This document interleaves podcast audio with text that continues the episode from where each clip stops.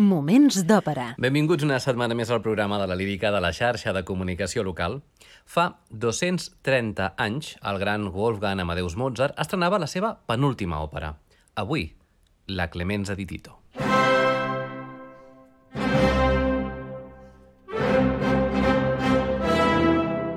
Moments d'òpera amb Albert Galzeran. La Clemenza di Tito és una òpera dividida en dos actes, amb música de Wolfgang Amadeus Mozart i llibret en italià de Caterino Mazzolà, adaptat del llibret homònim escrit per Pietro Metastasio, usat repetidament al llarg del segle XVIII. L'estrena d'aquesta òpera va ser a Praga durant les festes de coronació de Leopold II com a rei de Bohèmia. Era el 6 de setembre de 1791, per tant aquesta setmana fa 230 anys. L'estrena catalana va ser al Gran Teatre del Liceu molt després, el 14 de desembre de 1963. Pel que fa als personatges que intervenen en aquest títol, Tito és l'emperador de Roma, benèvol i clement, i alhora que amic de Sesto. És un paper aquest per tenor líric lleuger amb intervencions importants. Sesto està enamorat de Vitelia i és l'amic que acaba traint a Tito, un paper escrit originàriament per ser cantat per un castrat i que en l'actualitat acostuma a interpretar-lo una mezzosoprano d'agilitat. Destacar que té una important àrea farcida de coloratura. Vitelli és una dama romana, filla del difunt emperador Vitelio. Té a Sesto com a amant, però aspira a casar-se amb Tito. És un rol per soprano, tot i que amb serrells dramàtics. També ha de tenir, però, facilitat per la coloratura, de manera que cal una cantant d'àmplia tessitura i recursos vocals, és a dir, un bon registre greu i una brillant zona aguda on fer brillar les agilitats. Anio és un amic de Sesto i Tito i està enamorat de Servilia, un paper aquest per castrat, actualment cantat per soprano. I Servilia és l'enamorada d'Annio, alhora que germana de Sesto, paper aquest per soprano, segona. La solemnitat d'una coronació exigia, per tant, una òpera seriosa. A Praga van pensar en el ja molt popular Mozart i li van encarregar una òpera. Ara bé, l'encàrrec imposava una obra que exaltés la monarquia absoluta i, per tant, havia estar basada en el cèlebre Pietro Metastasio. De fet, Mozart no va intentar alterar el contingut polític del títol, però sí la seva viabilitat teatral, i Caterino Mazzolà, el llibretista, va retallar la retòrica de Metastasio i la va reduir al que, al seu entendre, era una òpera de debò, per tant, donant-li vida amb la incorporació del cor. Mozart va rebre l'encàrrec el mes de juliol de 1791, l'any en què Mozart va morir, quan el compositor més estava capficat en la creació d'una de les seves obres més cèlebres, la flauta màgica, que aquest curs, òbviament, també podrem conèixer gràcies a la intervenció que se'n farà al Gran Teatre del Liceu. En tot cas, a aquesta Clemenza di Tito li van encarregar aleshores una composició d'una òpera seriosa. L'encàrrec va fer-lo l'empresari Domenico Guardasoni, que vivia a Praga i aquí al juny d'aquell any li van demanar una nova obra per la coronació de Leopold II com a rei de Bohèmia, cerimònia que tindria lloc, com us hem dit ja, el dia 6 de setembre de 1791. Guardasoni es va desplaçar a Viena i va intentar primer contractar a Antonio Salieri, que estava molt ocupat i va declinar l'oferta. L'experiència de Guardasoni amb Don Giovanni el va convèncer que Mozart era capaç de treballar amb un termini tan ajustat com ho va fer en l'estrena del Don Giovanni l'any 1787 a Praga. Mozart no va dubtar en acceptar perquè Guardasoni li va oferir el doble del que normalment cobrava per una òpera a Viena i aleshores va abandonar la composició de la flauta màgica per dedicar-se amb tots els seus esforços a crear la Clemenza di Tito, el títol que avui ens ocupa. Tot i aquest esforç, l'òpera va quedar oblidada i tan sols s'ha anat recuperant des de la meitat del segle XX, arribant però a considerar-se una de les set obres més ben resoltes del compositor, malgrat l'impossible argument que estem a punt d'avançar-vos i que ens permet fer ja un salt fins a l'inici de l'acte primer.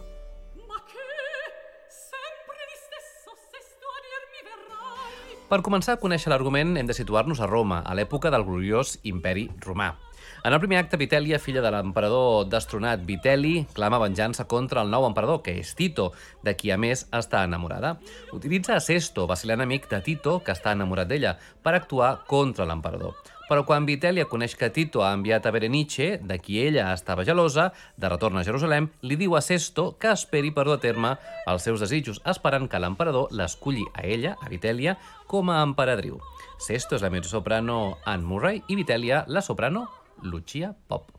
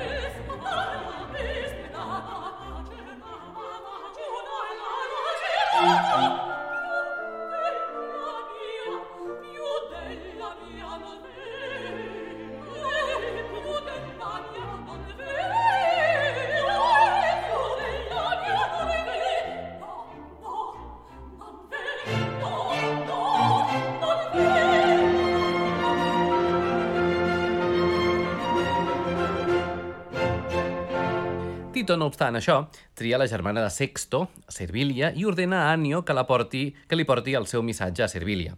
Anio i Servilia, sense saber-ho Tito, estan enamorats. Anio confessa a Vitèlia i a Sesto, i a aquest segon que alhora està enamorat secretament de Vitèlia. A més, Anio li demana que actui per tal d'aconseguir el consentiment de l'emperador pel seu casament. Quin embolic de faldilles. La mezzoletona Elina Garancha és Sesto i la sentim a través del seu treball titulat Mozart de l'any 2005 i del segell Virgin.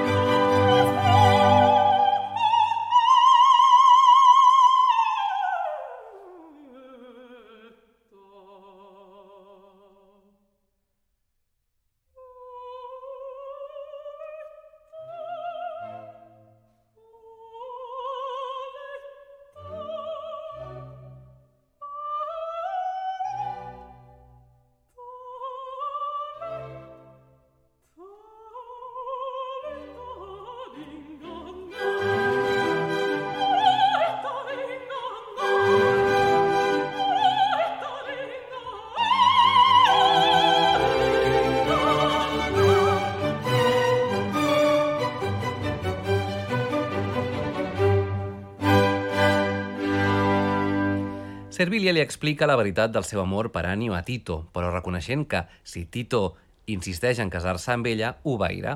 L'emperador agraeix als déus la lleialtat de Servilia i immediatament rebutja la idea d'interposar-se entre ella i Anio.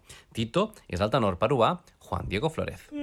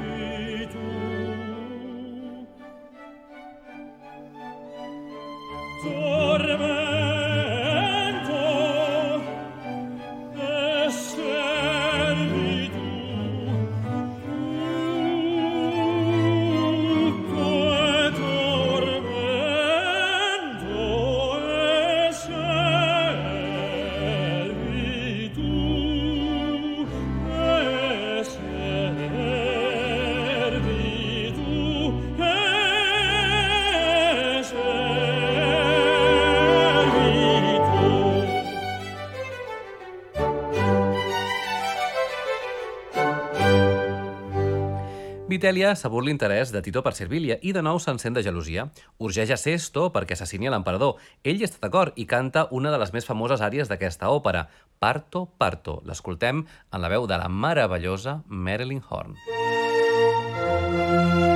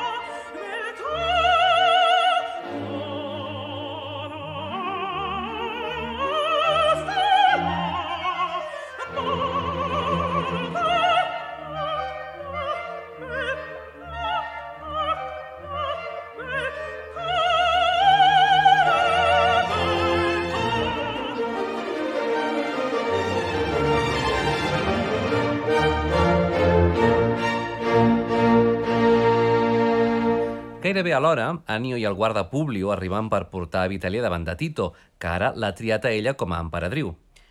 Ella pateix per culpa i preocupació. Sesto arriba al Capitoli amb els altres conjurats i li cala foc. Tots s'horroritzen davant l'incendi. Sesto anuncia que ha vist l'emperador ferit, però Vitelia el deté quan ell vol incriminar-se de l'assassinat. Tots es lamenten en el lent i trist final de l'acte primer.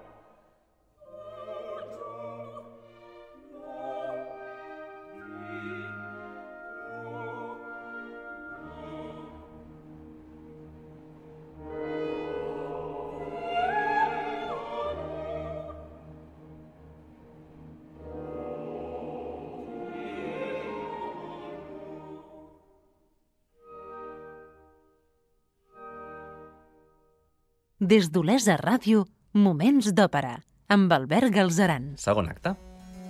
Sesto, come tu credi, Augusto non pedì. Ens situem a l'acte segon de l'òpera La Clemenza di Tito de Mozart. Annio li explica a Sesto que l'emperador Tito és viu. En el fum i al caos de l'incendi del Capitoli, Sesto l'havia confós amb un altre. Havia d'arribar Publio per arrestar Sesto explicant que era un dels conspiradors que vestia com l'emperador i va ser ferit, tot i que no mortalment, per Sesto. Publio és el baix Laszlo Polgar.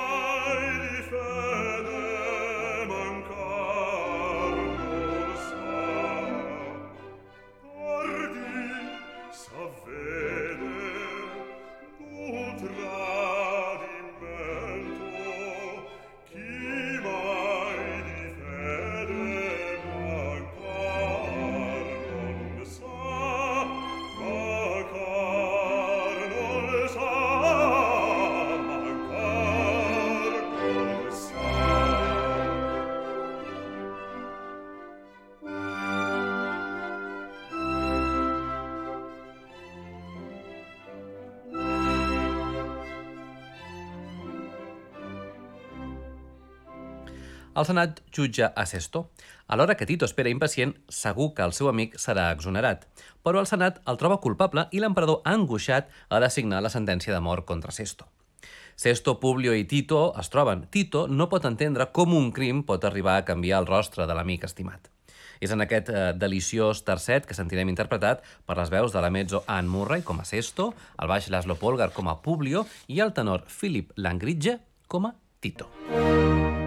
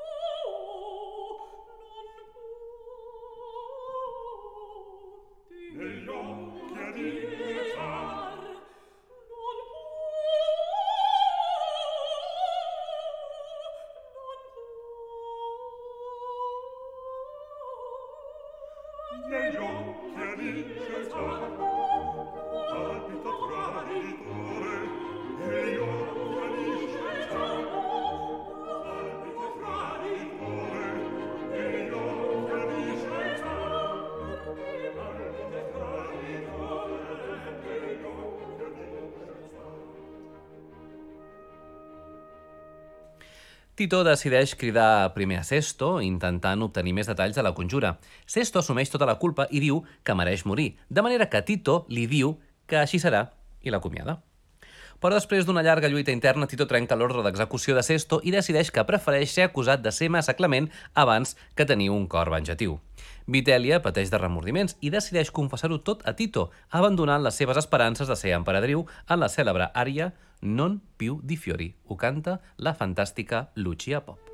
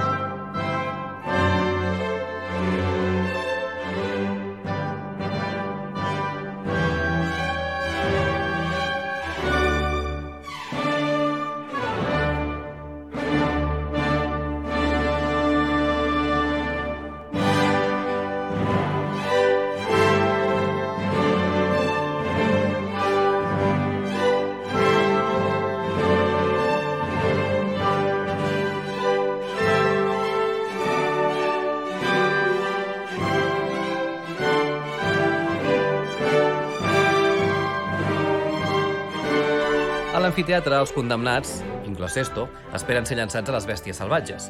Tito mostrarà la seva clemència quan Vitelia confessa que és la instigadora de la trama de Sesto. Tot i que l'emperador queda consternat, la inclou a ella en el perdó general que ofereix. Canta aquest perdó el tenor Juan Diego Flórez. Se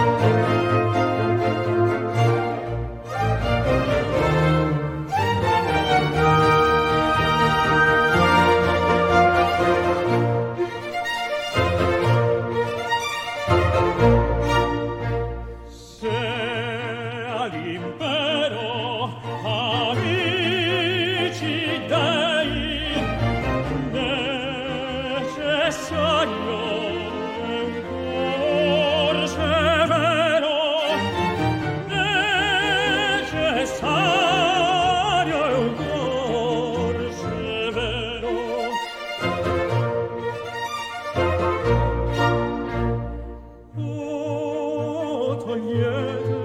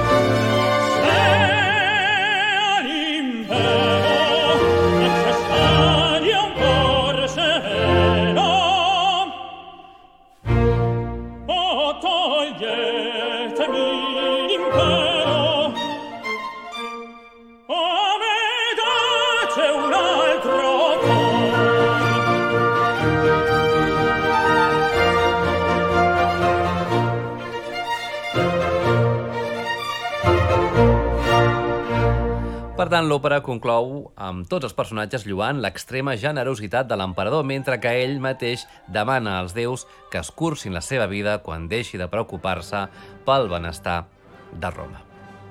I així de magnànima és com finalitza l'òpera La Clemenza di Tito, la penúltima òpera estrenada pel genial Wolfgang Amadeus Mozart i que aquesta setmana commemora el seu 230 aniversari. Nosaltres tornarem en 7 dies, però fins aleshores recordeu que podeu recuperar tots els nostres programes ja emesos al web laxarxa.cat barra òpera i que us esperem a arroba Moments d'Òpera a Facebook i Twitter. Gràcies per l'atenció i fins la propera. Moments d'òpera amb Albert Galzeran.